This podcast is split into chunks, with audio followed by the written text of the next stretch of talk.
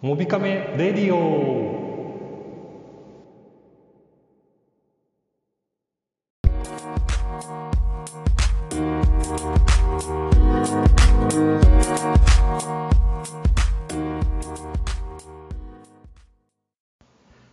この番組は使って便利で楽しいデジタルガジェットやスマートフォンの最新情報そして360度カメラや関連グッズを紹介するメディアサイトモビカメの提供でお送りいたします。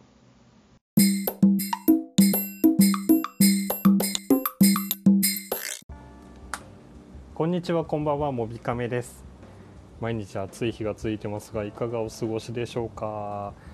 いや大阪もあの昨日から梅雨が明けてすごく暑い日が続いています。で、えー今週いっぱいもずっと晴れるということなので、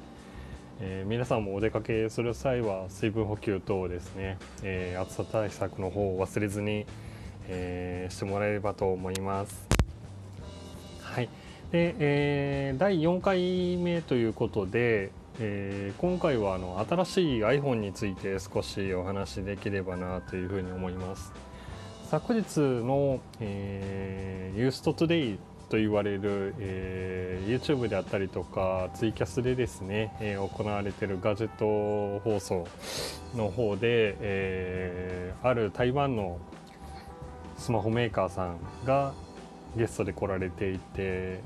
新しい iPhone の、えーモックアップの方をですね、えー出されていたんですけれどもまあ見た感じは、えー一番の特徴としてはホームボタンがやっぱりなくなるっていうところじゃないですかね。であと、えーカメラサイズに関してはそれほど変わってなかったのかなというふうにも見えてますけれども。まあえー今年も多分9月に、えー発表になるということであと2ヶ月ほどですねになってきますとだんだん形であったりとか、えースペック的なものも出てくるとは思うんですけれどもまたあの情報が出てきましたらあのモビカメ等でも掲載できればなというふうに思ってはいるんですが何せ、えー、とここ最近のアップルの iPhone の、え現状に関しては、まあ、個人的にはあまりこうサプライズ的な驚きというところがないのがちょっと残念だなっていうふうに毎回言ってるんですけれども、まあ、その反面、えー、Android に関してはさまざまなこう機能が搭載されてありですとかあとはスペックでもそうですね最近 vivo も、えーインカメラをポップアップっていうんですかねあのー出たり入ったりするようなちょっと収納式のインカメになってきてるというところもあるので、まあ、そういったようなギミックがまあ増えてきてるのかなというふうに思っています。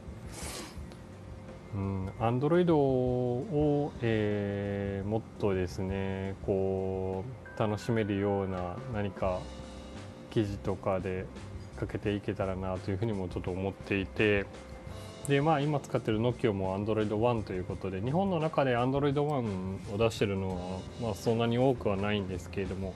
世界で見ると結構 Android One だったりとか Android Go っていうのは